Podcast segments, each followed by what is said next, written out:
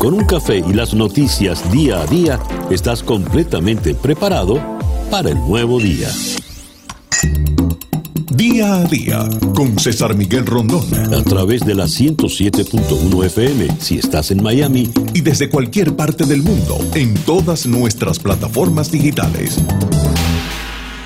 Muy buenos días. Nos amanece ya este miércoles 24 de junio del año 2020 y ya son las 7 en punto de la mañana de este nuevo día. Es el día de San Juan.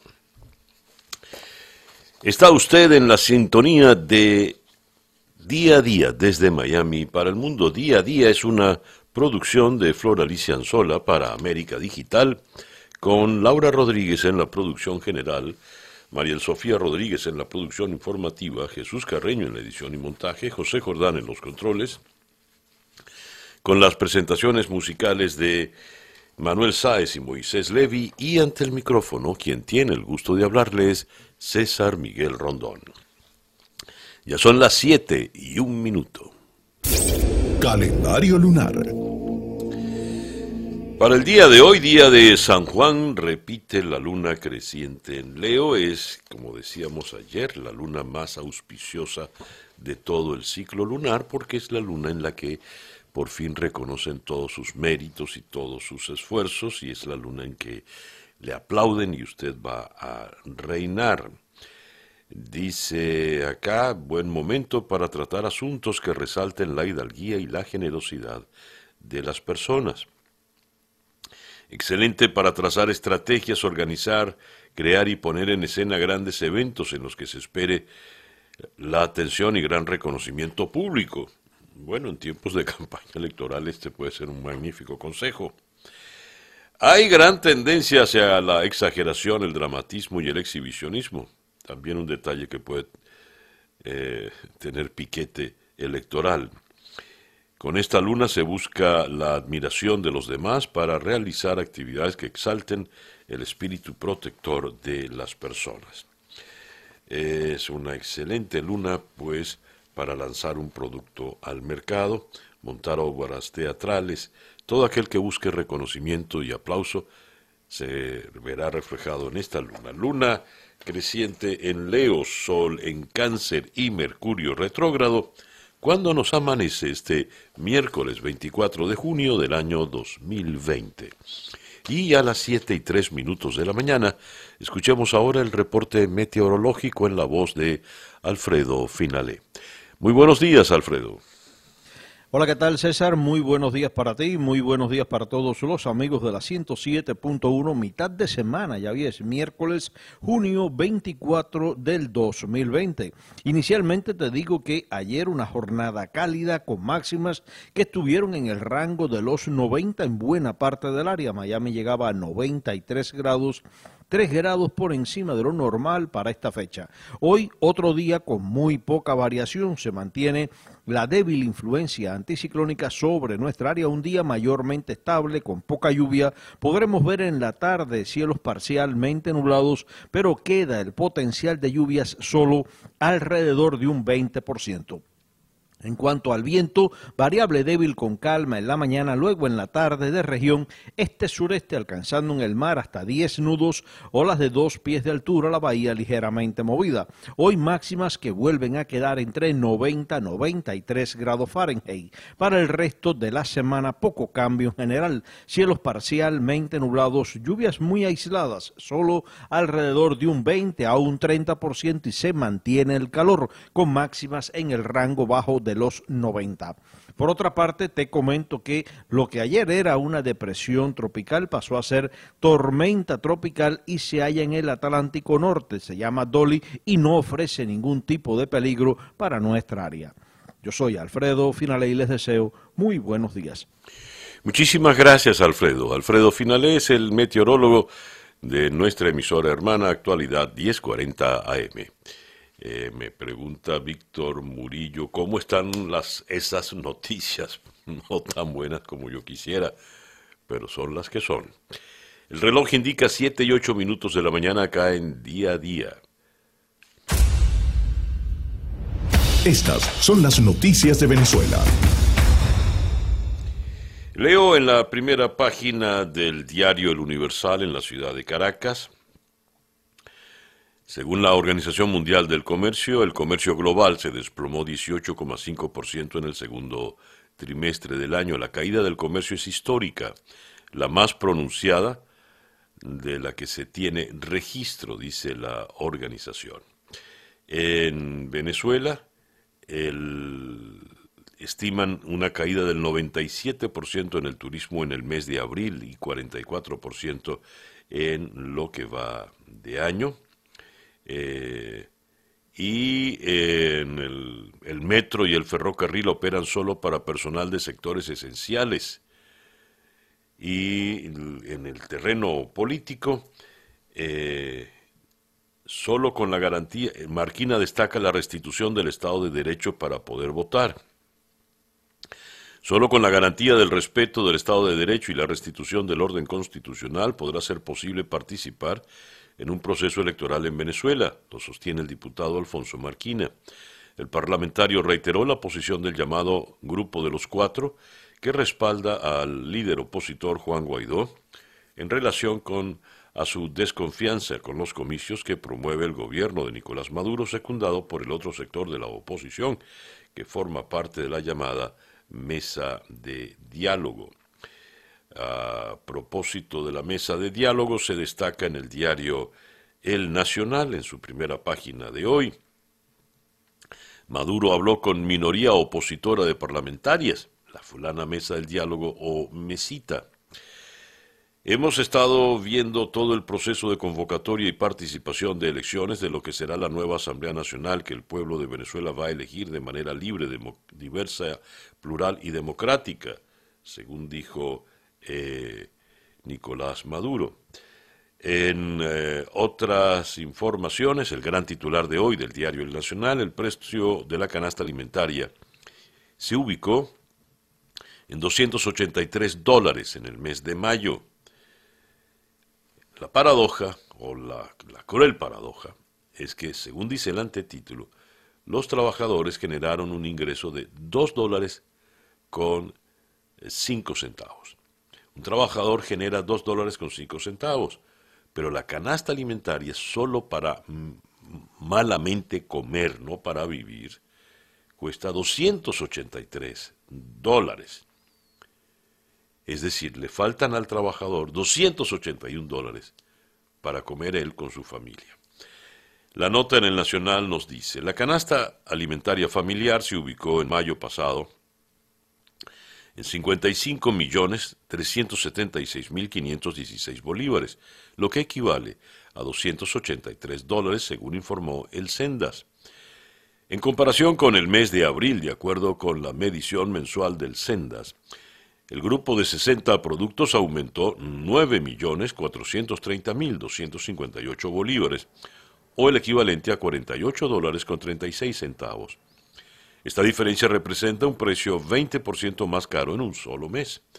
El salario mínimo está establecido en 400.000 bolívares. Al cambio, los trabajadores generaron un ingreso mensual en el mes de mayo, como les decíamos, de apenas 2 dólares con 5 centavos. Destaca también el diario El Nacional, Varias claves sobre el papel de Alex Saab en el negocio del CLAP. El empresario colombiano Alex Saab, detenido en Cabo Verde y señalado de ser testaferro de Nicolás Maduro, tiene un papel clave en el programa gubernamental CLAP, que se encarga de la distribución de alimentos subvencionados. La oposición señala que el barranquillero de 48 años de edad amasó una fortuna vendiendo al régimen de Maduro miles de toneladas de alimentos de dudosa calidad y con sobreprecios, eh, lo que produjo una millonaria pérdida patrimonial al país. La, la agencia EFE trata de responder cómo llegó un desconocido empresario colombiano a formar parte del programa bandera de subsidio de alimentos de Venezuela. Hay noticias sobre eh, Alex que ya vamos a destacar. Cierro la lectura con el diario 2001, la lectura de primeras páginas me refiero. Detectan rebrote muy peligroso del COVID-19. Maduro asegura que en las principales ciudades del país el coronavirus agarra un segundo aire con mucha fuerza. sostiene que se debe volver al tipo de cuarentena aplicada a partir del 16 de marzo. Jorge Rodríguez afirma que hoy abrirán algunas estaciones del metro. Las cifras 4.048 contagiados, 1.327 recuperados y 35 fallecidos. Sin embargo, como hemos comentado, son cifras en las que nadie eh, cree mayormente. Con relación a Alex Saab, Cabo Verde rechaza el habeas corpus que intentaba liberarlo. Esto según leo en Analítica. La causa judicial que involucra a Alex Saab sigue tomando cuerpo y no precisamente a su favor. Esto debido a que el empresario colombiano acusado de ser testaferro de Nicolás Maduro le fue negado un recurso de habeas corpus que había interpuesto su defensa para intentar lograr su libertad ante la justicia de Cabo Verde, lo que implica un paso más para su posible extradición a los Estados Unidos. El habeas corpus había sido presentado el pasado jueves ante el Tribunal Supremo de Justicia de Cabo Verde por José Manuel Pinto Monteiro, el abogado defensor de Saad, pero eh, este tribunal lo descartó. La noticia es mala para eh, Alex Saab. Con relación al coronavirus, tenemos acá, muere en el estado Zulia el tercer médico que fallece muere por COVID-19. Se trata del doctor Jorge Leal, quien falleció en la unidad de cuidados intensivos del Hospital Universitario de Maracaibo.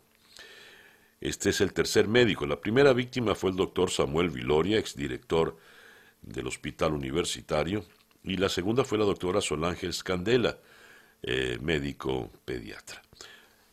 Y eh, en el contexto de la salud, según leo en efecto Cocuyo, déficit de personal supera el 70% en el Hospital Central de Barquisimeto, según los médicos. Eh, había renunciado José Ignacio Hernández, el procurador especial designado por Juan Guaidó. En su sustitución, los diputados a la Asamblea Nacional aprobaron ayer eh, la designación de Enrique Sánchez Falcón, nuevo procurador especial del gobierno interino. Eh, y eh, cerramos las informaciones que vienen de Venezuela con esta pequeña nota. Según la voz de América, mini refinerías es la propuesta de empresarios venezolanos para aliviar la crisis de la gasolina en Venezuela. Recuperar el complejo refinador más grande de Latinoamérica, ubicado en el estado Falcón, es otra idea compartida por el madurismo y el gobierno encargado de Venezuela mientras las colas, las largas colas, continúan. Son las 7 y 17 minutos de la mañana. Noticias de Latinoamérica. Eh, comenzamos con el fuerte sismo en Ciudad de México. Terremoto de magnitud 7,5 en la escala de Richter sacudió ayer martes con fuerza el centro y sur de México y ha dejado al menos cinco muertos y varios heridos en el sureño estado de Oaxaca, despertando los peores fantasmas de los trágicos sismos de 2017 en plena pandemia del coronavirus. Por otra parte, la Administración Nacional Oceánica y Atmosférica de Estados Unidos actualizó su aviso de amenaza de tsunami para el Pacífico tras el terremoto de México y redujo la previsión del nivel de olas en las costas. En Brasil, un juez federal ordenó al presidente Jair Bolsonaro el uso obligatorio de mascarilla cuando circula en lugares públicos en la capital de Brasilia. De incumplir la orden, Bolsonaro se expone a una multa de hasta 386 dólares. La decisión judicial se da en momentos en que Brasil es el segundo país con más casos de COVID en el mundo. Brasil sobrepasa las 52.000 muertes y alcanza 1.145.906 infectados. La erradicación de hoja de coca, insumo principal de la cocaína, fue de tan solo 1.430 hectáreas en el Perú en lo que va de año, lejos de las 25.526 hectáreas que se eliminaron en el 2019 y esto debido al confinamiento general vigente en el país para combatir el COVID-19. En el Ecuador, eh, el vicepresidente Otto Sonnenholzner informó ayer que los hospitales públicos de Quito están llenos y operando a su máxima capacidad, pero adelantó que en los próximos días se ampliará el número de camas de hospitalización y cuidados críticos y mayor dotación de equipos para atender a los pacientes. En Buenos Aires, el diario El Clarín, o Clarín mejor dicho, habrá menos transporte y solo comercios esenciales en la nueva cuarentena que arranca el próximo lunes y se extenderá eh, por 15 días. El desempleo llegó a 10,4% antes de que se cerrara todo por la pandemia. Se imaginarán ahora eh, cómo está. Regreso a Lima, el diario El Comercio informa se restablece la cuarentena rígida en la región de Arequipa. Y en México, según el financiero, 600.000 empresas están en riesgo por la crisis, según un, informe del Banco Español BBVA. 7 y 20 minutos de la mañana. Escuchas día a día con César Miguel Rondón. Vamos a comenzar nuestra agenda del día de hoy, miércoles 24 de junio, en la ciudad de Caracas, conversando precisamente con Oscar Mesa, economista y profesor universitario. Él es el director del Sendas a propósito del incremento importante en la canasta alimentaria. De Caracas vamos a ir a Boston para conversar con el eh, economista José Ramón Morales. Balance macroeconómico luego de las temerosas aperturas. ¿Se han logrado avances? Según la agencia Reuters, a medida que terminan los confinamientos rigurosos por el coronavirus, algunos bancos centrales han empezado a insinuar otro tipo de desescalada. La de los paquetes de emergencia que lanzaron hace apenas tres meses. Pero los mercados hasta ahora parecen no confiar. Esto lo vamos a analizar con el economista Morales en Boston. De Boston vamos a ir a la ciudad de Los Ángeles, donde está el analista político Hernán Molina. Eh, a propósito de la desescalada, Congreso y Casa Blanca están divididos ante el apoyo de Donald Trump a la ronda de cheques de estímulo.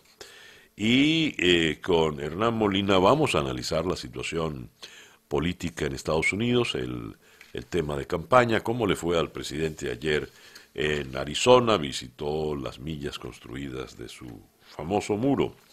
De Los Ángeles vamos a regresar a Caracas para conversar con el doctor Julio Castro. Ah, ¿Cómo está la situación realmente del COVID-19 en Venezuela? Eh, continúa el crecimiento de la curva exponencial. Esto cuando se han hecho más estrictos los controles por la cuarentena. De Caracas vamos a ir a Ciudad de México para conversar con Mónica Romero.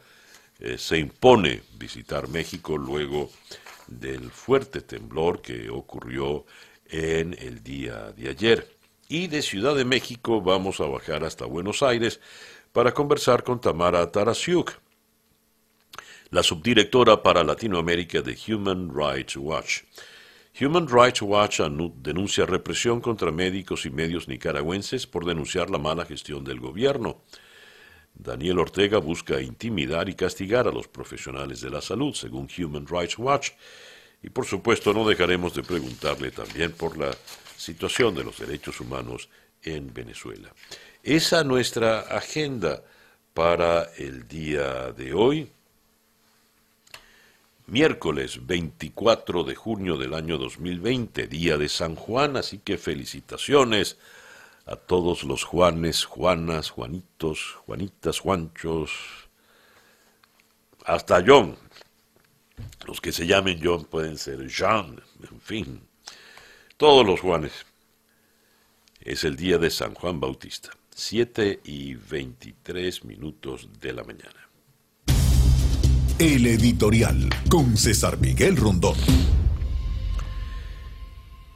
Tengo rato cuando digo rato son años, preguntándome cómo hace la gente que depende solo del salario mínimo para poder vivir. Cuando hablamos de salario mínimo estamos hablando evidentemente de un referente, pues eh, el salario mínimo está en 400 mil bolívares soberanos. Esos 400 mil bolívares soberanos aproximadamente se convierten en apenas 2 dólares con 5 centavos. Con 2 dólares y 5 centavos no se logra mucho. En una ciudad como Miami es la propina, por ejemplo, y no precisamente generosa. Resulta que con ese salario mínimo, un trabajador venezolano, para alimentar una familia de cinco miembros, eh, está pasando problemas, porque le están faltando 281 dólares. Según el Sendas, la canasta alimentaria costó 283 dólares en el mes de mayo. La canasta alimentaria también es un referente. La canasta alimentaria se limita a hacer un, un paquete mínimo de alimentos necesarios y esta es una canasta muy, muy reducida. Es para alimentar eh, malamente a esa familia de cinco miembros. ¿Cómo hace el venezolano? Y es la pregunta que tengo años haciéndome cada vez que leo estos reportes del Sendas. ¿Cómo hace ese jefe de familia, hipotética, se entiende, para con apenas dos dólares alimentar a su familia cuando le están faltando 281 dólares? Sí, aquí me acaban de dar la respuesta pasa hambre, no come. Eso explica por qué el pueblo venezolano hoy en día es un pueblo hambriento. Y me vienen a la memoria las palabras del economista Alejandro Grisanti, por una parte, y luego en otra entrevista el economista Omar Zambrano. Sí, aunque suene duro, muy duro, Venezuela está al borde de la hambruna. Escuchemos ahora el eh, Coronavirus Update en la voz de Juan Camilo Gómez. Buenos días, Juan Camilo. Buenos días, César Miguel. Hoy miércoles 24 de junio amanecemos con más de 9.270.000 casos de coronavirus confirmados en todo el mundo, que han dejado más de 477.000 muertos. En Estados Unidos amanecemos con más de 2.345.000 casos que han dejado más de 121 mil muertos. En Florida superamos los 100 mil casos, ahora tenemos 103 mil 500 y en total sumamos 3.333 muertes. Dios. Muchísimas gracias Juan Camilo. Juan Camilo Gómez es nuestro compañero en la emisora hermana actualidad 1040 AM. Usted está en la sintonía de día a día desde Miami para el mundo el reloj indica en este momento las 7 y 36 minutos de la mañana. Las noticias de hoy en Estados Unidos. Reparo en la primera página de The New York Times. Cuando la Unión Europea abre sus fronteras, deja a los americanos afuera. Eh, la información viene desde Bruselas. Los países de la Unión Europea se han apurado para abrir sus economías y abrir sus fronteras luego de meses de restricciones por el coronavirus, pero están listos para bloquear la entrada de norteamericanos, de ciudadanos de los Estados Unidos. Eh, ¿Por qué? Porque los Estados Unidos han fallado eh, con eh, los controles de la enfermedad, de acuerdo con eh, las informaciones que se manejan allá en la Unión Europea. Estas restricciones para los que vienen de Estados Unidos aplican también para los que vienen de Rusia y Brasil. Otra información que destaca The New York Times en su primera página, los expertos dibujan un porvenir bastante sombrío eh, por la expansión del coronavirus. el doctor Anthony Fauci, dice que entramos en un periodo crítico por las próximas dos semanas y la vacuna, la tan esperada vacuna, está pues lejos, muy lejos de aparecer en firme en el mercado. En el Miami Herald, la fotografía de primera página es precisamente para el doctor Fauci. Las próximas semanas serán eh, críticas en el control de la enfermedad. Eh, hemos sido golpeados malamente, leo las declaraciones de Fauci reseñadas en La Voz de América. El doctor Anthony Fauci, eh, director del Instituto Nacional de Alergias y Enfermedades Infecciosas y principal experto del equipo designado por la Casa Blanca para gestionar la pandemia del coronavirus, reconoció que Estados Unidos ha sido impactado malamente por la epidemia. Si nos fijamos en cómo hemos sido golpeados, hemos sido golpeados malamente, dijo Fauci durante una audiencia de la Cámara de Representantes en la que también participaron eh, otros de los principales responsables de la administración en la lucha contra el virus. Las dos próximas semanas serán críticas a la hora de saber cómo lidiar con la pandemia después de que se hayan registrado algunos repuntes preocupantes a lo largo de todo el país, a medida que los estados han suavizado las restricciones con el objetivo de reactivar eh, sus economías. Y eh, cuando, a propósito del anuncio del presidente Trump en Tulsa, cuando dijo, eh, como tenemos más casos porque hacemos más exámenes, entonces vamos a hacer menos exámenes. Eh, dijo que en realidad no han recibido todavía ninguna orden en, ese sentido. Y por otra parte, eh, dijo, me consta con toda seguridad, ninguno de nosotros se nos ha dicho que ralenticemos la elaboración de pruebas. De hecho, vamos a hacer más tests, no menos. De forma tal que fue un anuncio mitinesco del presidente Trump que no corresponde con la, realidad. Y otro eh, para Trump. Recuerdan que me voy a salir de la Organización Mundial de la Salud. Le preguntan a Fauci si fue consultado al respecto y él respondió, no se me consultó específicamente sobre la retirada o el intento de retirada. Eh, a pesar de cualquier problema político procedente de más arriba, le hace de la Casa Blanca, a nivel operativo, dice Fauci, seguimos interactuando con la Organización Mundial de la Salud de manera muy significativa, literalmente de manera diaria. Bien, ya que hemos hecho alusión al presidente Trump, ayer estuvo en eh, Arizona y eh, según una nota que leo en Telemundo, tras la decepción en Tulsa, Trump reactiva su campaña y celebra el muro fronterizo en Arizona. El presidente visitó ayer el muro fronterizo para reactivar su campaña a la reelección. Él llegó a lo que se conmemora como la milla número 200 del muro promete que para fin de año habrán 450 millas. Recordemos que este muro, para dividir a, para, eh, eh, dividir a mexicanos y norteamericanos, eh, fue una de sus grandes promesas de campaña. El muy radical en su discurso electoral, Andrés Manuel López Obrador, que prometía una línea política muy fuerte frente a Washington y particularmente a Trump, ahora está, por lo visto, muy querido en la Casa Blanca.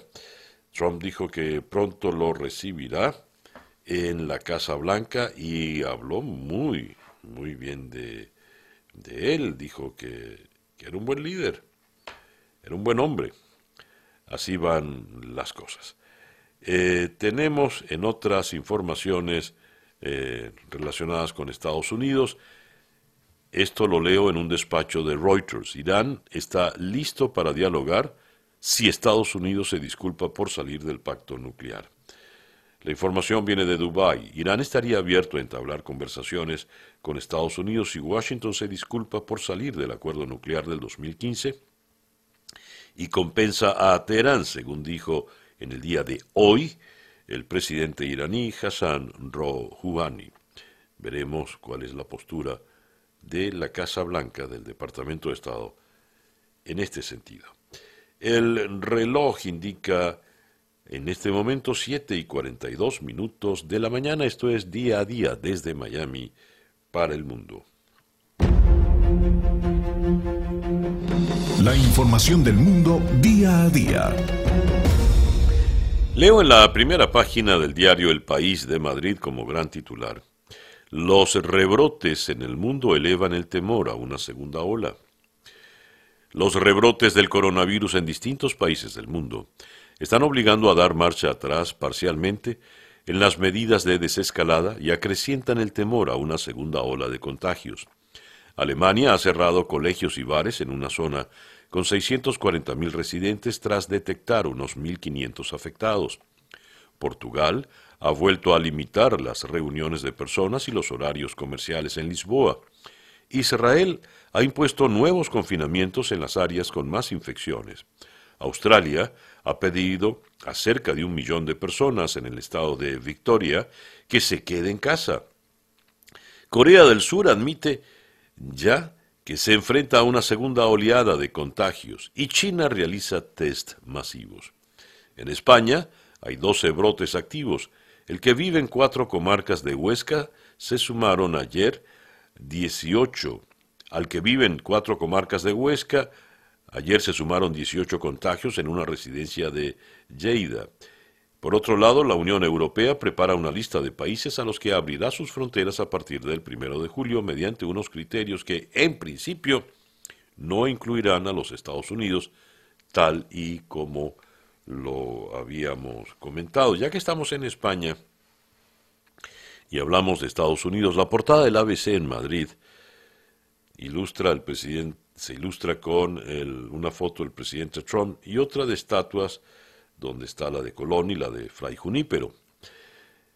Trump se enfrenta a los vándalos. Estados Unidos prepara medidas contundentes para proteger todos los monumentos mientras el gobierno español calla ante lo que la Real Academia de la Historia Española califica de anacrónico y deplorable. Bien, tenemos desde Bruselas, los líderes de la Unión Europea se reunirán en esta ciudad 17 y 18 de julio para negociar una propuesta de estímulo económico tras el impacto del COVID-19 y su próximo presupuesto conjunto, según dijo un portavoz en la primera ronda de conversaciones presenciales en meses debido a las restricciones sanitarias y de viaje. Tenemos en el eh, en Francia, las autoridades sanitarias han informado que en el último día se han registrado otras 57 muertes a causa del coronavirus, lo que sitúa en 29.720 el total de fallecidos desde el inicio de la pandemia. Alemania exhibe sintonía con España en plena negociación del Fondo Europeo. El ministro de Exteriores alemán, Heiko Maas, viajó a Valencia, España, para reunirse con su homóloga española, Arancha González Laya, y afinar posturas en el debate más complejo que la Unión Europea tiene por delante, la solución financiera a la crisis sanitaria. Más, apeló a la solidaridad, uno de los valores que invoca España para afrontar el desplome económico post-pandemia, aunque evitó dar un apoyo cerrado a las tesis españolas. Eh, hablando de Alemania, eh, Alemania ordena confinar dos distritos por el brote en una planta cárnica. En el área viven unas 640 mil personas. Este, en este matadero eh, se detectaron 1.500 empleados contagiados. En el Reino Unido, el primer ministro Boris Johnson dio luz verde a una desescalada paulatina al anunciar en el Parlamento la reapertura de pubs, restaurantes, hoteles y peluquerías a partir del próximo 4 de julio. Este paso se considera como el más importante para reactivar la economía del Reino Unido que en abril, el primer mes completo del confinamiento por el coronavirus, sufrió una contracción del 20,4%. Italia cierra un pueblo en Calabria al descubrirse más infecciones. El miedo a nuevos brotes de coronavirus en Italia ha llegado a la región meridional de Calabria. La presidente de la región, Jole Santelli, declaró que a partir del día de ayer, tres barrios costeros de la localidad de Palmi, en la provincia de Reggio, son una nueva zona roja para prevenir la expansión del virus. Yendo al Medio Oriente, Arabia Saudita restringe la participación en la peregrinación anual a la Meca por el coronavirus, limitará el número de asistentes al Hajj y solo permitirá que tomen parte residentes en el propio país. En China, el gobierno informó en el día de hoy que se han realizado más de 90 millones de pruebas de coronavirus en todo el país desde el comienzo de la pandemia. 7 y 52 minutos de la mañana, acá en día a día desde Miami para el mundo y de Miami vamos a la ciudad de Caracas, donde en la línea telefónica está el economista Oscar Mesa, director del Sendas. Oscar, muy buenos días. Muy buenos días, César Miguel, y buenos días a los amigos que nos escuchan allá y aquí. Oscar, eh, eh, voy a pecar pues de falta de originalidad, pero tengo que comenzar la entrevista de la misma manera como la he comenzado cada vez que converso contigo en los últimos años. ¿Cómo puede alimentarse un venezolano que, según el salario mínimo, gana apenas dos dólares con cinco centavos para pagar la canasta alimentaria que está costando 283 dólares, según los cálculos del Nacional hoy en su primera página. Es decir, le están faltando 281 dólares. ¿Cómo se alimenta? Mira, César, este, eh, tú sabes que tenía previsto yo esa pregunta y ya te la voy a responder. ¿Cómo hace la gente? Sí, César, ahora sí te la puedo responder. La gente recurrió al mercado, César. Aquí lo que, en vista de que, pues, un Estado como el que tenemos, eh, sin recursos, sin, sensibilidad, sin ningún tipo de, respeto por la situación, por los ciudadanos, y más en esta situación de pandemia, y, que puede repartir apenas unos bonos de 500 mil bolívares, 390 mil bolívares nos van a los pensionados, tú entenderás que la gente eh, a su vez comprendió que, el Estado ya no podía este, resolver los problemas y, y, bueno, la gente se abocó, se abocó a ofrecer este, por, por las redes, por WhatsApp y en los edificios César, hoy contamos con una oferta de bienes y servicios que no teníamos hace eh, tres meses. Es decir, tú puedes conseguir en cualquier edificio de todos los productos y por supuesto aumentó todo lo que es el tema de delivery y, y efectivamente, y cualquier rincón, te estoy hablando de la zona de San Juan, Artigas, el Paraíso, la Candelaria, cualquier espacio que vea la calle se ha convertido en un negocio. De manera que en este socialismo del siglo XXI, lo que ha resurgido con fuerza y lo que ha permitido que la gente pueda comer, para responder tu pregunta, es que la gente recurrió a trabajar, a ofrecer bienes y servicios a través del, del mercado, de, de, esa economía, César, que creo que, incluso muchos colegas no se están dando cuenta de lo que está ocurriendo en Venezuela.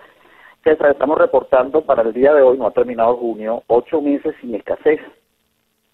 ¿Cuántas veces reportamos la escasez contigo? Montones de veces, era parte del, del tema. Bueno, César, no hay escasez en el mes de noviembre. ¿Y a qué se le atribuye? ¿A, qué se le atribuye? vamos a poner... Hay, una gran oferta, hay una gran oferta de, de, productos en general, por lo que te digo, la gente se movió, la gente, la, gente está diciendo, mira, aquí no nosotros nos ponemos a trabajar y entre nosotros mismos nos ofrecemos productos y, servicios y por supuesto entonces eso te permite a su vez eh, comprar eh, la comida porque obviamente este claro que una buena parte de, de los hogares reciben una eh, las cajas o las bolsas, eso depende. Sea, la última lo que trajo fue 8 kilos de arroz, eh, dos medios kilos de, de, pasta, un kilo de azúcar, este, mira, eh, ah, un kilo de, de, harina de harina de maíz. Tú entenderás que con eso no se puede, no se, no se sostiene una familia de cinco miembros. Necesitas aliño, necesitas proteína, necesitas todo eso. Este, entonces, por supuesto, ¿cómo se consigue eso? Con ese salario de dos dólares, César, o de menos de dos salarios, eh, de dos dólares, nosotros nos acaban de pagar la pensión el lunes eh, menos de dos dólares, ni siquiera es eso. Y todavía estamos esperando lo que llaman un bono de guerra de 390 mil bolívares, dime tú, que se puede conseguir con eso, a pesar de que los precios han venido bajando en el mes de junio. Este, porque además, César, el marcador de precios en Venezuela, tú lo sabes, es el tipo de cambio. El tipo de cambio evolucionó el, mes de mayo 11%, y fíjate tú, sin embargo, que nosotros tenemos 20,5%. En lo que va de junio, el tipo de cambio no supera el 5%, de manera que, y como es un país que se dolarizó, César, ¿cuántas veces tú me escuchaste a los, a, los, a los economistas y seguramente te gustará diciendo que es una dolarización caótica? Mira, César, lo concreto es que se dolarizó, hoy tú consigues en cualquier avenida, y cuando te digo avenida no es la avenida del este, San Martín ayer te vendían cinco jabones por un dólar, eh, guantes para protegerse de la, de la pandemia en un dólar, y además la gente lo aprendió muy rápido, la gente está obteniendo dólares a partir de, lo que logra vender, se ha dolarizado el país, y esa es la otra respuesta para lo que tú preguntas. La dolarización, el mercado, y que la gente ya entendió que, el gobierno ya no te puede dar ni siquiera gasolina regalada como, como existía hasta hace poco, es lo que ha permitido, pero es una economía que apenas comienza a, dibujarse y es, y es lo que permite responder, bueno, cómo con un salario, además tú con un salario de dólares no retienes a ningún personal en este momento. Ahora, eh, vale, valga la paradoja entonces, de, según lo que te escucho, Oscar, en el socialismo del siglo XXI la gente sobrevive porque apela al capitalismo, entonces, al capitalismo cada uno por su cuenta. Así es, así es, tal cual. Bueno, por eso se dice que eh, el, socialismo es el camino más largo para llegar al capitalismo, pero te puedo decir que en el caso de Venezuela esa es una, respuesta. Claro, te estoy haciendo análisis en caliente porque eh, obviamente he venido escribiendo eh, algunos artículos para, algún portal, este, pero es lo que me, doy cuenta, ¿no? en mi propio edificio, César, aquí tú sin salir puedes conseguir prácticamente de todo, donas, pan, pollo, de todo. La, la, gente la gente simplemente entendió, mire, este gobierno con esos bonos no nos va a resolver los problemas y nosotros con ese salario tampoco, así que olvídese. Este, ¿Y de dónde salen los productos, eh, Oscar? Mira, eh, se están importando, César, se están importando, este, por eso es que se están cobrando en dólares. Por ejemplo, te pongo un caso, un botellón de agua, el envase. El envase, este, ¿cuánto te cuesta? Eh, 10 dólares. ¿Por qué 10 dólares? Tienes que pagar 10 dólares. ¿Por qué? Bueno, porque el proveedor necesita dólares para poderlo adquirir. Y punto y estoy hablando de algo que acabo de comprar, pues, como tenemos un problema en agua tan serio, bueno, mañana a las cinco y media estoy parado para... Entonces, y el problema ahora como... digamos, bueno, y, el, y el cinismo de que te mandan a lavar las manos sin agua, ¿no? El problema entonces... sí. Le oí a un colega tuyo, a un economista, decir que el problema está ahora, por ejemplo, en la escasez de, de efectivo en dólares porque ya a nadie se le ocurre pensar en el cadáver que es el Bolívar, ¿no? Eh, César, el Bolívar, es una reflexión que estoy, digamos, escribiendo en este momento, el Bolívar se ha convertido en una criptomoneda.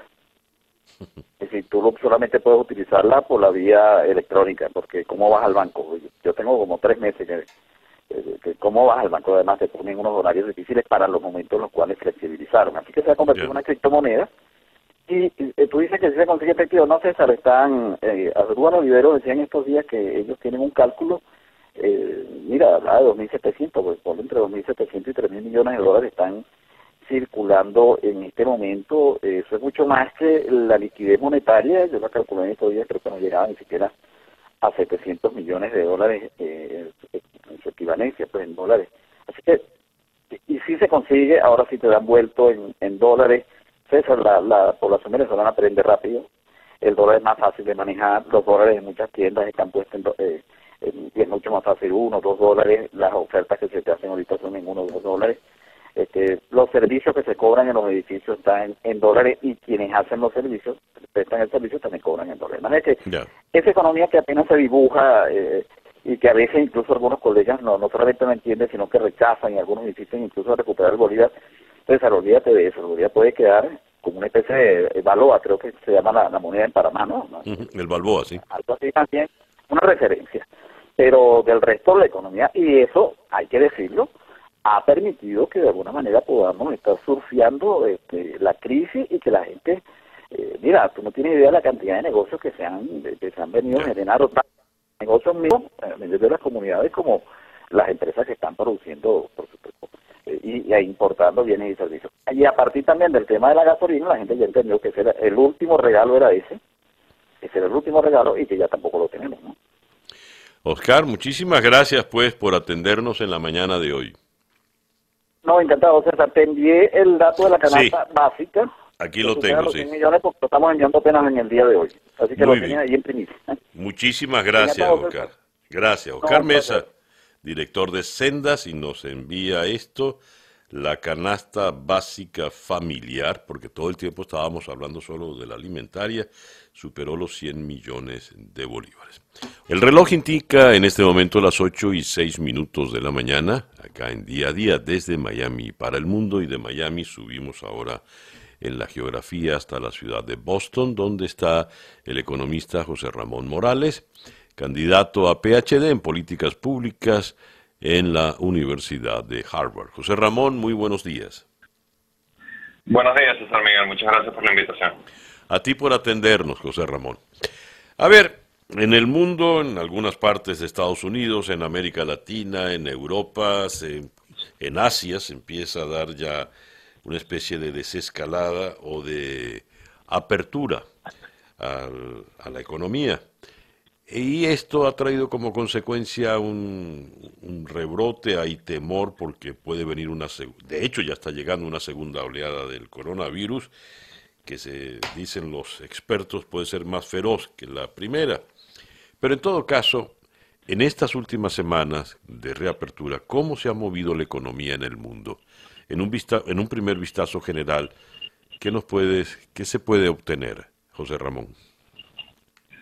Sí, eh, César Miguel, eh, se habla, se habla de un repunte económico y, quizás como los adjetivos eh, que se empiezan a usar cuando ya empieza, digamos, detenerse el empeoramiento, la gente empieza a ver las cosas como con, de forma demasiado positiva. Pero los datos, en cualquier caso, lo que sugiere es que se está empezando a desacelerar los empeoramientos, ¿no? Si, si uno ve la data de la semana pasada, de solicitudes eh, de beneficios de desempleo, es decir, nuevos desempleados.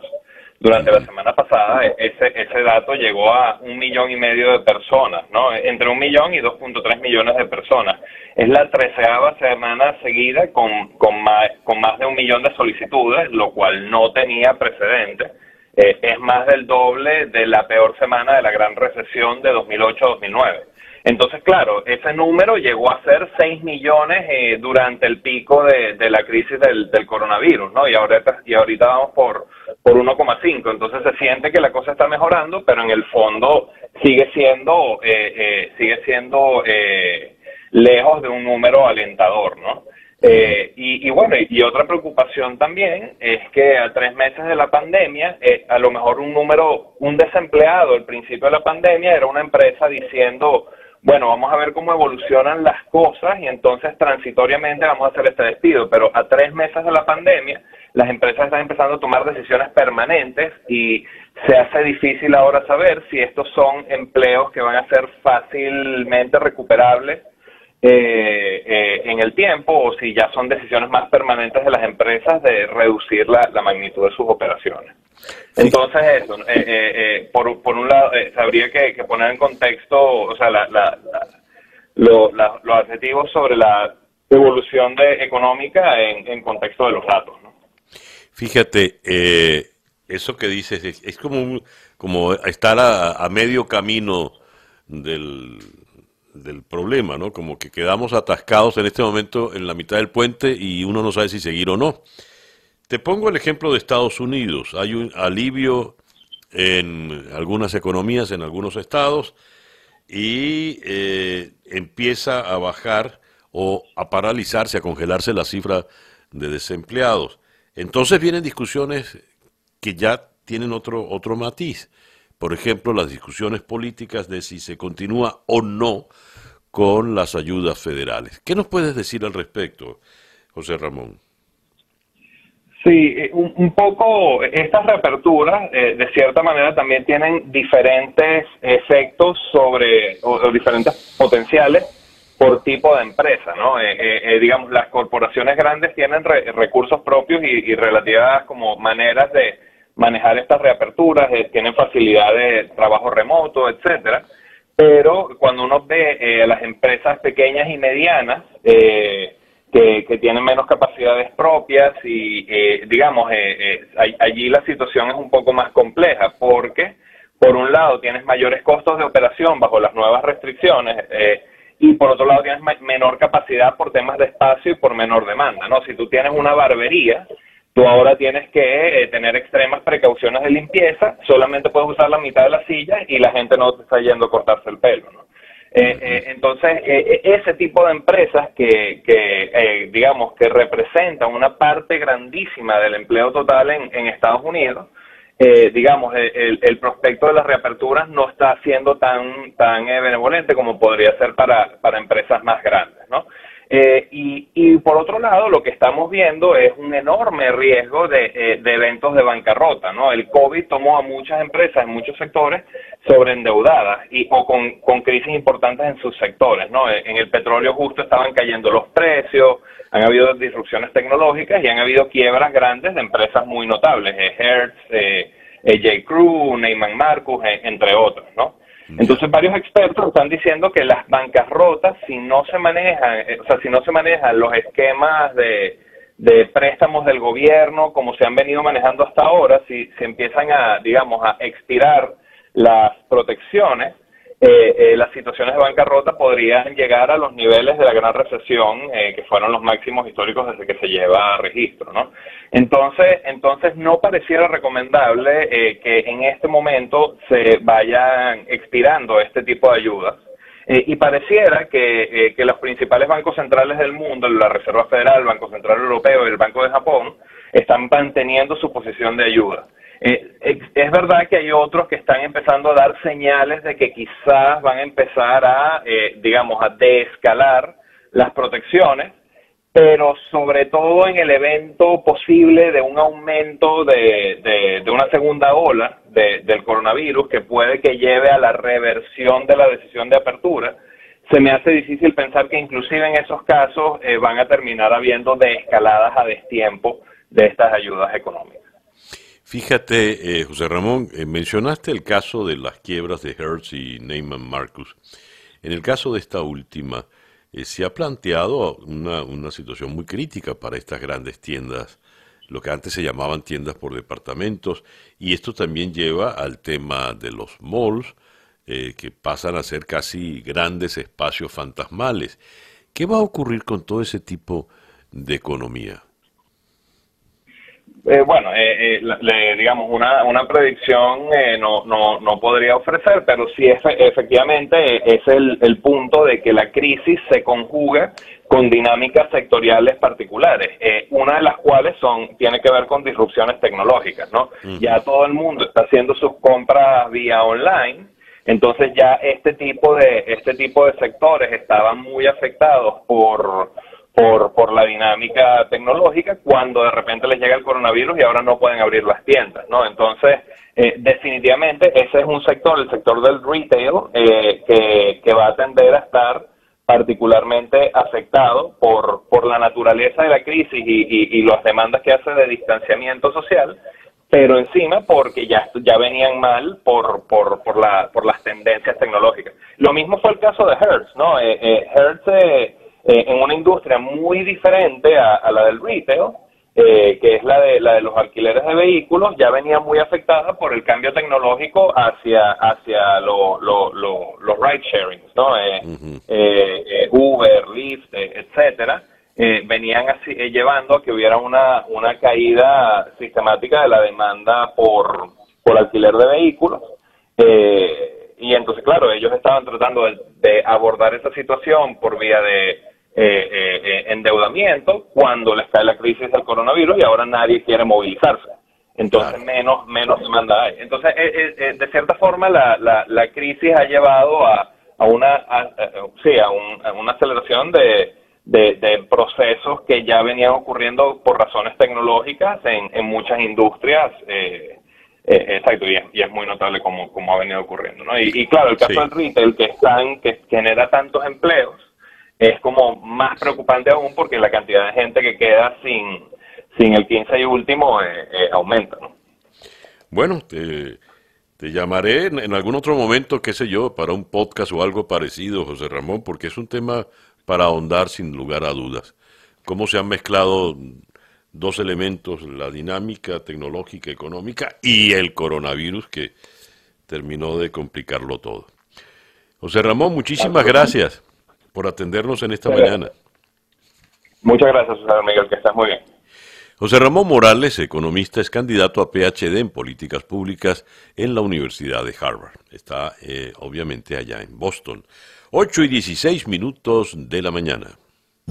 Día a día con César Miguel Rondón. Y de la ciudad de Boston vamos ahora a la costa oeste, a la ciudad de Los Ángeles, donde en la línea telefónica está el analista político Hernán eh, Molina. Hernán, muy buenos días. Muy buenos días, César. ¿Cómo estás? Muchas gracias por atendernos y gracias por el madrugonazo. sí, no hay ningún problema. Un placer estar contigo y con tu audiencia.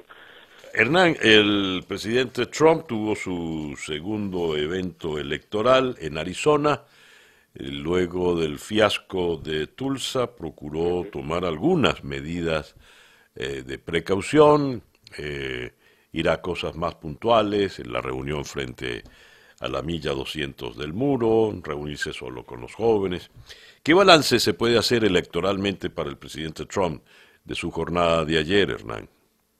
Yo creo que el presidente está tratando de dominar una campaña que se le está yendo de las manos, sobre todo porque en Estados Unidos el miedo a infectarse está creciendo, creo que a la par de la cantidad de casos que, como dijo el doctor Fauci ayer en el Congreso, eh, está creciendo también. Y estos son estos actos son los que la campaña quiere hacer para demostrar que las cosas están bien, que no, obviamente no están bien, y para ponerlo al presidente en el centro de la escena proyectando una imagen de que todo está bien, que está bajo control, de vuelta construir una narrativa alternativa hacia una realidad que muestra que los casos están en al menos 50% de los estados aquí en Estados Unidos a punto de estar fuera de control y eso fue también un poco lo que dijo ayer el doctor Anthony Fauci, que tiene casi 70% de popularidad en, en Estados Unidos y eso es un problema también para el presidente porque es una narrativa que está pegada a la realidad y que muestra que es más popular que la narrativa del presidente. Fíjate que el doctor Fauci inclusive ayer eh, dio dos desmentidos eh, importantes para el presidente. Dijo, no nos han mandado a reducir el número de pruebas, cosa que había dicho Trump en Tulsa.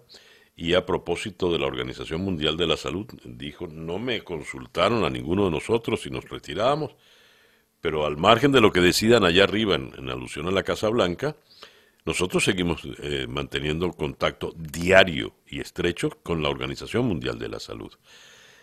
¿Qué indica esto, a tu entender, Hernán? Bueno, claramente que el presidente miente sin ninguna clase de tapujos. Yo realmente dudo que el presidente en algún momento mencionó el, tema de disminuir la cantidad de pruebas que se están haciendo, que obviamente por ahí le molesta porque muestra más fehacientemente cómo su administración no pudo, no supo manejar la situación, no tuvo la, la estrategia ni la tiene hoy, una estrategia nacional para que esto eh, se encarrile, ha mandado mensajes eh, contradictorios y es parte de todo este show de, de de, reality TV, o sea, de, televisión reality, que el presidente está tan, eh, que es tan adepto y lamentablemente esto no es un reality TV, esto es una democracia, esto es un país, es, un país donde la gente se está infectando y también muriendo. Entonces, esto yo creo que es una alarma y tenemos una persona en,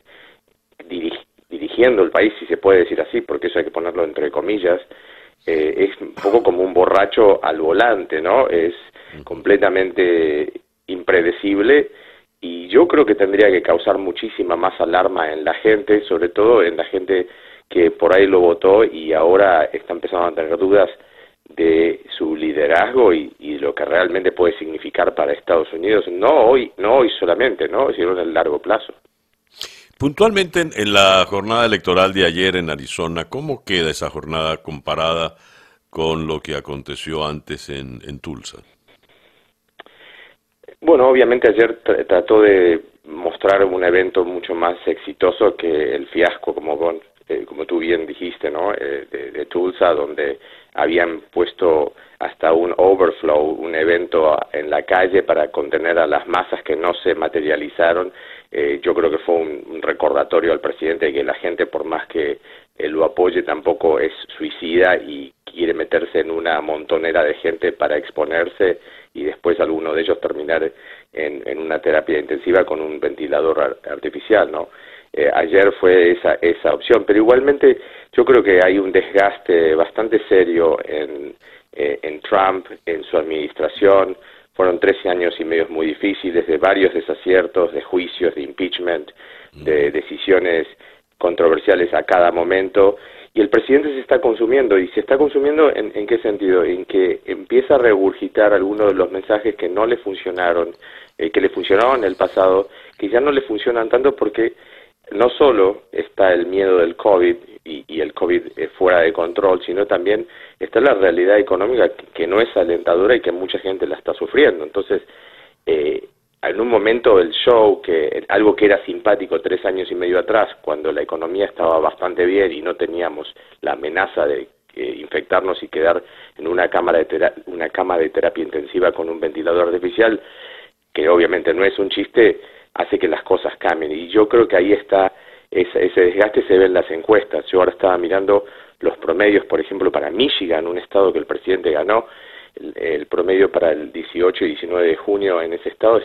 58-42 a favor de, Biden. Esos son 16 puntos de ventaja. En las encuestas nacionales está un promedio de 8 y 9% abajo de Biden.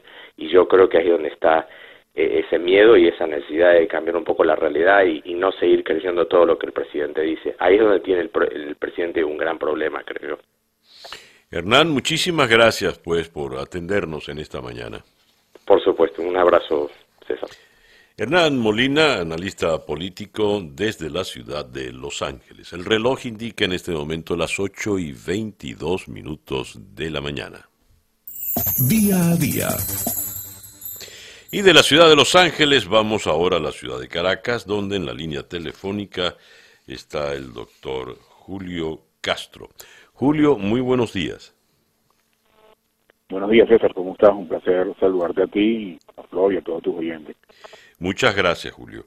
Primera página del 2001 en esta mañana, detectan rebrote muy peligroso del COVID-19 y esto cuando se han hecho más estrictas las medidas de contención en todo el país.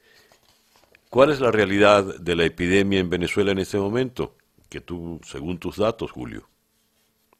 Lo es que utilizar la palabra rebrote no está bien eh, semánticamente ni metodológicamente. Rebrote es que aparición, no brote. Aquí el brote nunca ha bajado.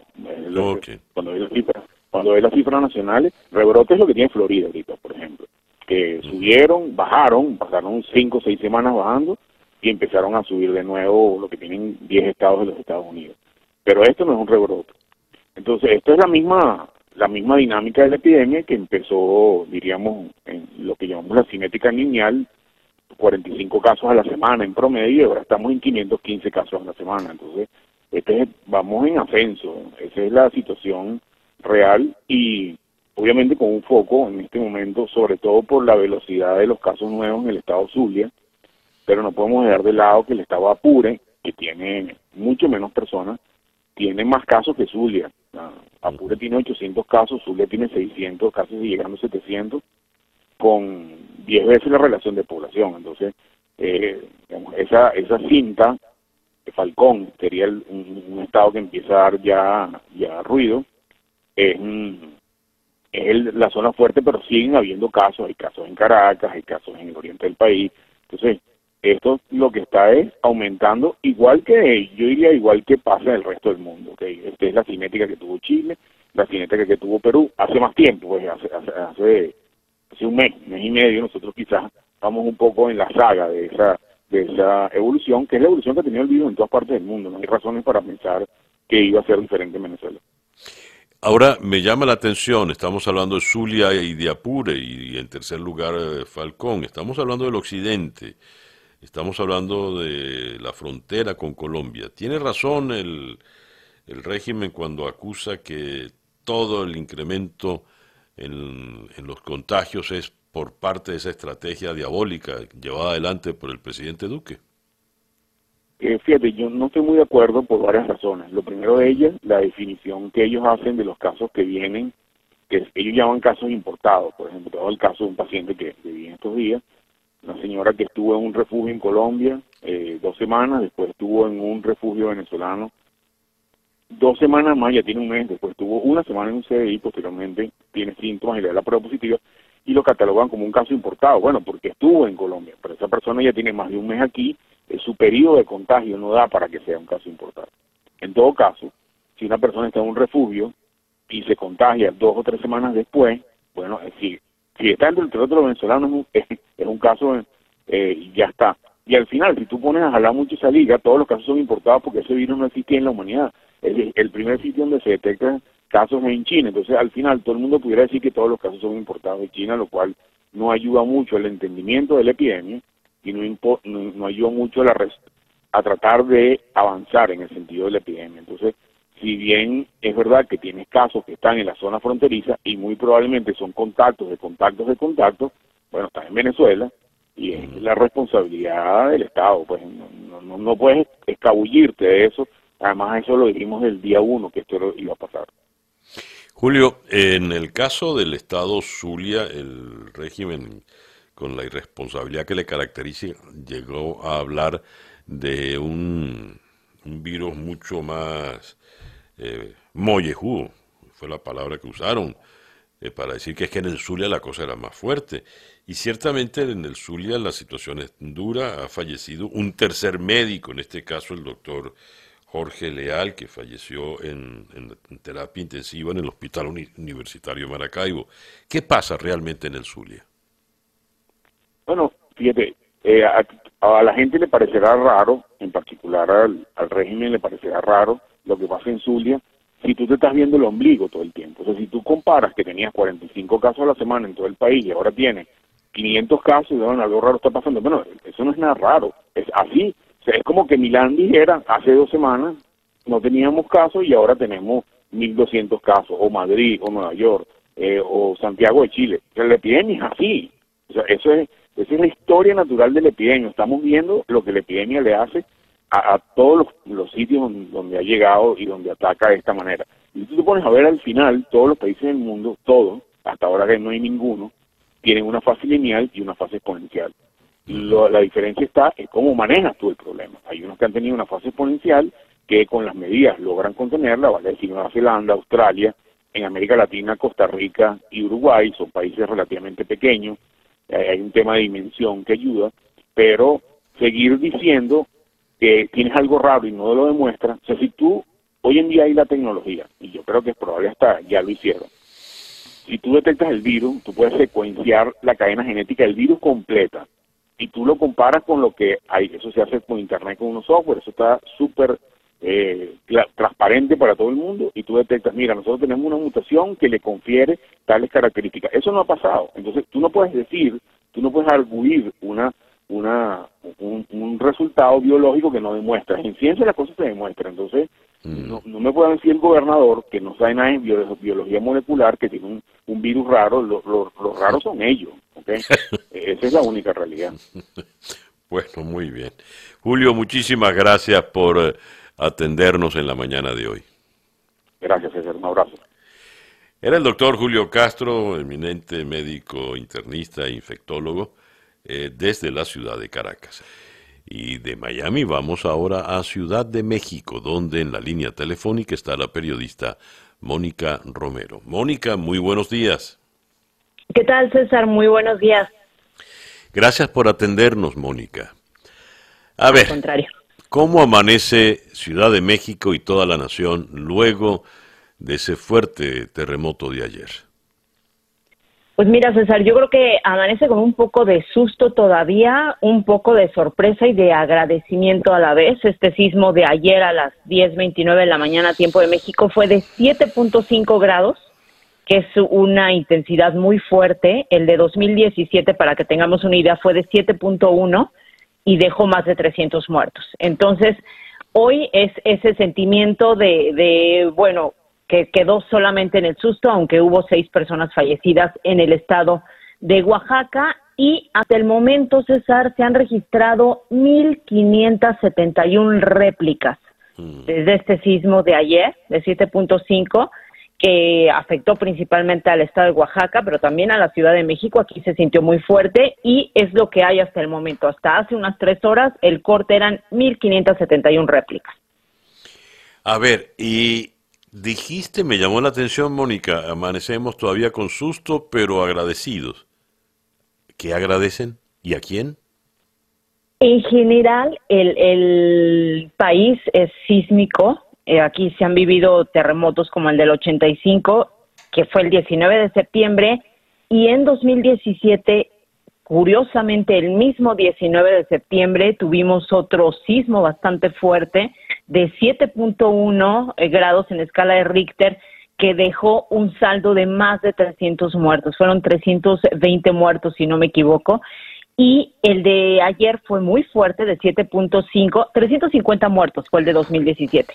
Y el de ayer, que fue más fuerte, no dejó ni un solo muerto en la Ciudad de México y dejó seis personas muertas en Oaxaca. Estamos en medio de la pandemia.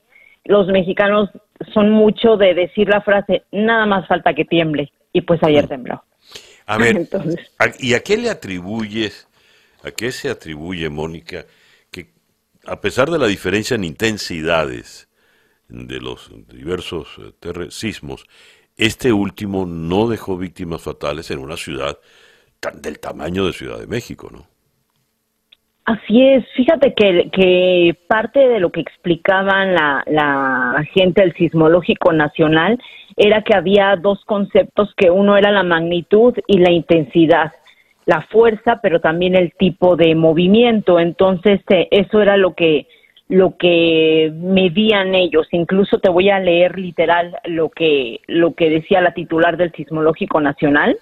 Ella escribió ayer, esto nos lleva a estos dos conceptos que son magnitud e intensidad. Magnitud es el tamaño del área que se rompe y la energía que libera con el sismo.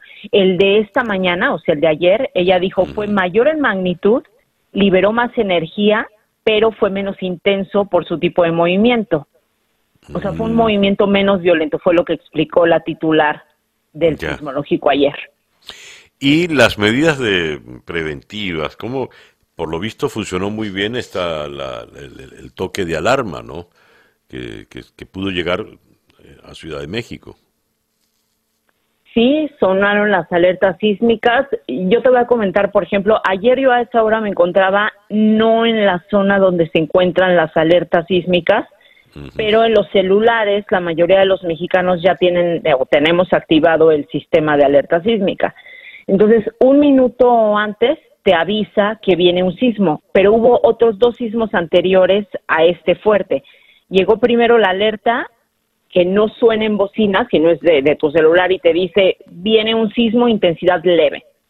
Entonces ya como que te pones eh, un poquito atención. Llega una segunda alerta, intensidad débil. Y llega una tercera alerta, intensidad fuerte. Entonces cuando ya todo mundo sale a, a la calle, ¿no? ya por instinto aquí se tiene mucho la cultura de evacuar, hasta los niños pequeños se evacúan. Ya. Eh, para concluir, Mónica, luego de estas mil y tantas réplicas, eh, ¿vuelve todo México a la normalidad? Sí, dentro de esta nueva normalidad por el coronavirus, está la gente trabajando, los que son todavía de, trabaja, de trabajos esenciales. Eh, recordemos que estamos en semáforo rojo y pues la gente que está en casa sigue permaneciendo en casa. Obviamente sí hay una sensación de un poquito de, de alerta al sonido sísmico, ¿no? A, la propia alerta sísmica. Aguas, como dicen en México. Aguas. Así es. Muy bien. Muy bien, muchísimas gracias, eh, Mónica, por atendernos en la mañana de hoy. Es un gusto, César. Mónica Romero desde Ciudad de México, cuando el reloj indica 8 y 45 minutos de la mañana, acá en día a día desde Miami para el mundo y de Miami bajamos ahora a la ciudad de Buenos Aires, donde en la línea telefónica está Tamara Tarasiuk, la subdirectora para Latinoamérica de Human Rights Watch. Tamara, muy buenos días. Buenos días, César, ¿cómo estás? Gracias por atendernos, Tamara. Siempre un placer.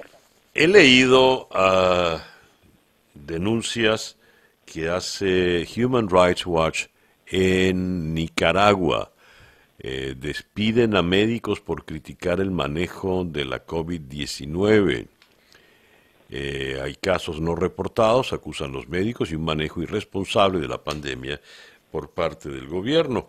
Y dicen ustedes, Daniel Ortega busca intimidar y castigar a los profesionales de la salud. ¿Qué ocurre en Nicaragua, Tamara? Es realmente preocupante lo que está ocurriendo en Nicaragua en este momento. Eh, el gobierno Ortega pasó de negar la gravedad de la pandemia, eh, como hizo inicialmente, a ahora ocultar su propagación. Lo que ocurrió es que hubo un grupo de unos 700 médicos que publicaron una carta recientemente cuestionando que el gobierno no estaba reconociendo la propagación comunitaria del virus, que había muchos más casos de los que estaban oficialmente siendo reportados. Eh, de hecho, oficialmente, cuando nosotros publicamos esto ayer, habían unos 1.800 casos confirmados y 64 muertes y según una ONG que monitorea la situación en el país, los casos serían 5.000 y las muertes alrededor de 1.300 posibles muertes sobre eh, vinculadas al coronavirus. Y toda esta carta despidieron al menos a 10 médicos que profesionales de la salud que la habían firmado. Eh, y, las cosas que estamos viendo son muy preocupantes. Hay, por ejemplo, en Nicaragua entierros express que son realizados por eh, personal del Ministerio de Salud, que van vestidos de blanco con supervisión policial. Eh, a los familiares le dicen que la gente muere de una neumonía típica o de alguna otra enfermedad respiratoria. A veces no se le permite a los familiares asistir a los entierros. Entonces, realmente la magnitud del problema en Nicaragua la desconocemos y y el otro tema que es muy preocupante es que estos médicos eh, fueron despedidos, son parte del sistema de salud pública, hay reglas en Nicaragua para despidos de funcionarios públicos que no se siguieron en estos casos. Los médicos con los que nuestro equipo habló son médicos que dicen que no tenían ningún procedimiento disciplinario, que habían trabajado algunos hasta 25 años en el sistema de salud pública y después de firmar esta carta eh, son inmediatamente despedidos. A veces les dicen expresamente que es porque vienen órdenes de arriba. De manera tal de que en la, el médico que se revela que, dice la verdad o que informa es despedido y castigado. Eh, este es un comportamiento de alguna forma parecido al que lleva la dictadura de Maduro en Venezuela, Tamara. Sí, yo te aclararía una cosa más sobre Nicaragua que lo hace más siniestro y es que en la en la represión que hubo en Nicaragua en el 2018 que fue brutal, las propias autoridades despidieron a 400 médicos. O sea, estos casos recientes, no es que solo un día se despertaron y despidieron a 10, sino que esto viene parte eh, es parte de un patrón que venimos viendo hace un tiempo y estos 400 médicos fueron despedidos en un contexto en el cual médico a, eh, a personas que habían sido víctimas de la represión cuando había una orden expresa de no atender a los heridos en las protestas o las víctimas de tortura. Eh, en Venezuela lo que estamos viendo es que hay censura a los médicos que quieren cuestionar lo que está ocurriendo en Venezuela y también a los periodistas. En casos de médicos y periodistas que fueron hostigados y detenidos, incluso procesados, por reportar lo que realmente está pasando en el país. A veces eh, hasta sobre la base de información pública, que es más absurdo todavía, ¿no? Hay un caso, por ejemplo, del periodista Garrison Rojas en Venezuela que fue procesado y detenido por publicar en su cuenta de Twitter números de casos confirmados que él había obtenido de fuentes oficiales. Lo que hizo fue sumar un número distinto del que estaba oficialmente reportando el régimen. Tamara, eh, ya que estamos hablando de Venezuela, los casos en, Venezuela pues se hacen cada vez más crueles. No sé si estás al tanto de lo que ocurrió ayer con la abogada Eva Leal en la ciudad de Barquisimeto. Eh, te, informo, te cuento a ti y a nuestros oyentes.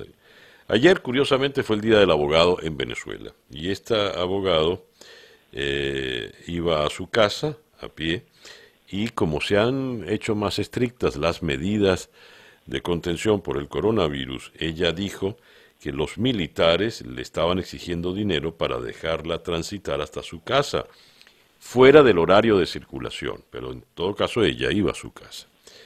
Cuando ella empezó a hacer la denuncia, con un, tengo entendido, con una, por un teléfono, bueno, vino la, una golpiza brutal que le, la dejó sangrante en la acera, le, al parecer le rompieron la cabeza, y esto fue a su vez grabado por las otras personas.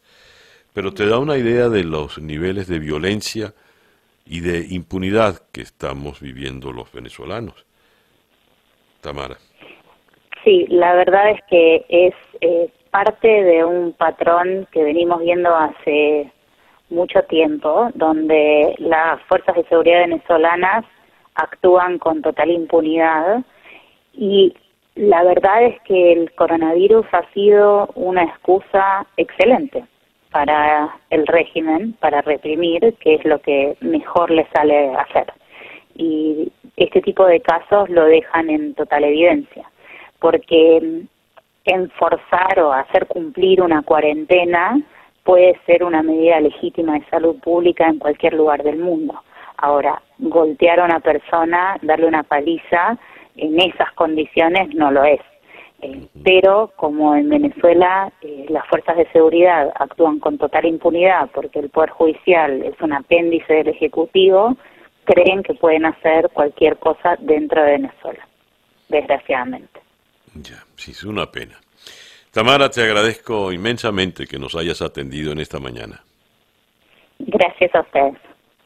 Tamara Tarashuk es la subdirectora para América Latina de Human Rights Watch desde la ciudad de Buenos Aires. El reloj indica en este momento las 7 y 53 minutos de la mañana. La sorpresa del iPod con César Miguel Rondón. Fabulosos Cadillacs y Matador. Y con ese matador cerramos pues por el día de hoy acá en Día a Día. Día a Día desde Miami para el Mundo es una producción de Floralicia Anzola para América Digital con Laura Rodríguez en la producción general, Mariel Sofía Rodríguez en la producción informativa, Jesús Carreño en la edición y montaje, José Jordán en los controles y ante el micrófono, quien tuvo el gusto de hablarles, César Miguel Rondón. Gracias pues por permitirnos estar allí, tengan todos el mejor día posible y a las 8 con 55 minutos, para variar, Barbarita. Pichos.